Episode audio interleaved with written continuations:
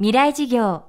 この番組はオーケストレーティング・ア・ブライター・ワールド NEC がお送りします。未来授業木曜日チャプター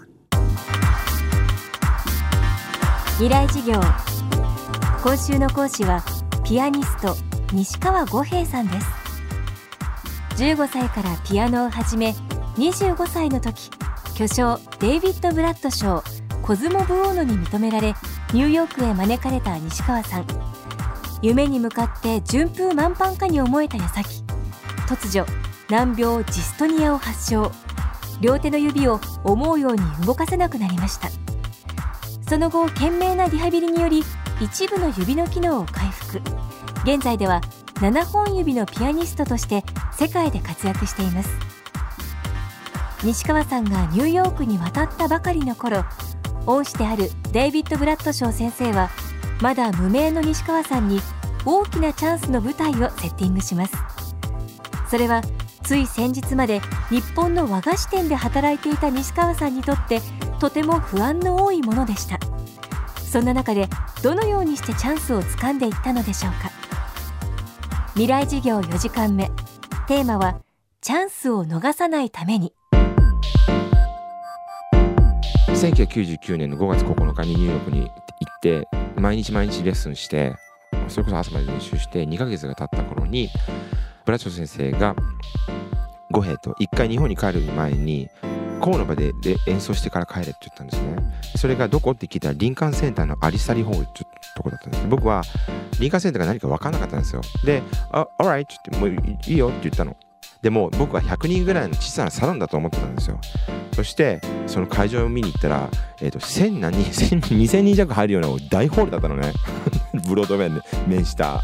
でその時点で僕まんじゅう屋の店員ね。ディレクションはね。で2ヶ月前までズッキンかぶって「いらっしゃいませ」ってあのモナが138円です言ってるわけよ。でそれが2ヶ月後にブロードウェイのその大舞台を用意されて「はいどうぞ」って言われちゃったら僕だってビビっちゃうじゃん？で嫌だって言ったの。そしたらね先生が「いいよ」って「お前よりもねいくらでもそんな素晴らしいピアニストいっぱいいるんだから。別に嫌だって弾かなくていいよ」って言われたの。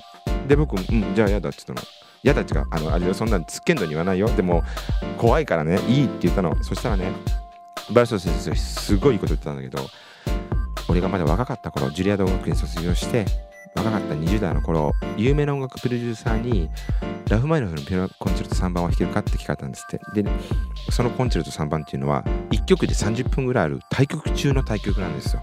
で後ろにオーケストラが100人ぐらいついてピアニストが前にメインとして出てきて音符の数で言ったら数万音符2万音符3万音符ってあるんですね。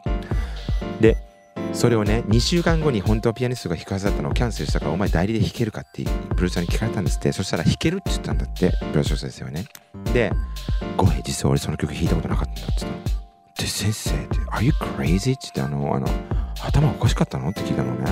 そしたら「うん。おかしかった頭」って言って。でね その間 2, 2週間寝ずにねあれだけ死ぬほど練習したことはなかったし本番であれだけあの緊張したことはなかったとでね結果どうだったのって言ったら散々だったよって。で俺の中では全然うまくいかなかったんだだから、ね、最後の音を弾いてタンタタタンって終わった瞬間にねすぐに一礼してすぐに楽屋に入ってメソメソ泣いてたんだって。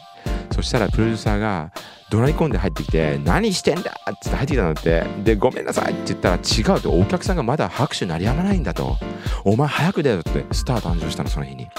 で彼の名前はそれ以来アメリカの人名辞典フーズフーに今でも載ってます。で彼がこう言って言ったの自分がね完全に準備できるのを待ってたらどんどん来るチャンスを逃していくよと。そして一回逃したチャンスは二度と持ってこないかもしれないしそれに十分に準備ができるのを待ってたら何年もかかるってしまう。いつまでかかるか分かんないじゃんと。言われたのね。だから一か八かやってみろよ。そういう時期必要だと思うよ。って言ったの。で僕ええ話やな。先生ええこと言うなと思ったんですけど。でも弾くの僕やんと思ったのね。そ先生言うのはええけど。2000, 2000人弱の前で弾くの僕やんかと思って。で先生先生天才だからできたけどなって。あの僕もしめっちゃくちゃなってどうする？本番中に。っ言ったらうん気絶したふりしたらええんちゃうって言われて。ほんなら分か分かった？ほんならほんまに気絶していい？って言ったらうんしていいよ。ってその代わり前に倒れないで後ろに倒れたら頭打たらあかんからなって言われてそれで僕は本当に民間センターに出て決めるんですよね。で何が言いたいかっていうと僕はその先生の一言であの出ることを決めました。別に気絶してもいいっていうことがあの理由で出たんじゃなくてそれはちょっと余談ですよ。あるけどけど失敗したって何を失うん？ってそれ以来僕はずっと自分にそれを思い出すんですけどさっきブラッシュ先生が言ったみたいに未完成でも準備が十分できてなくても一か八かチャンスは逃さずに掴んでみるっていうこと。そうするとねチャンスの神様ってね加速を増すんです。一回チャンスをつかむと加速を増して次のチャンスが来ますから。でも恐れて逃げていくとその逃げる加速もすごくて逃がし続けたらチャンスだんだん来なくなってくるから。それも加速していく。粉さも加速していく。未来事業。今週の講師はピアニスト西川五平さんです。今日はチャンスを逃さないためにをテーマにお送りしました。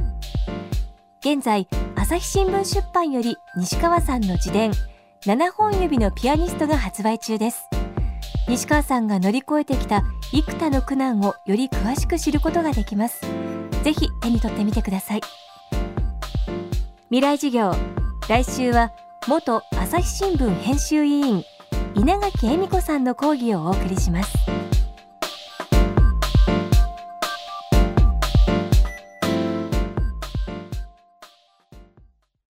未来事業この番組はオーケストレーティング・ア・ブライター・ワールド NEC がお送りしました。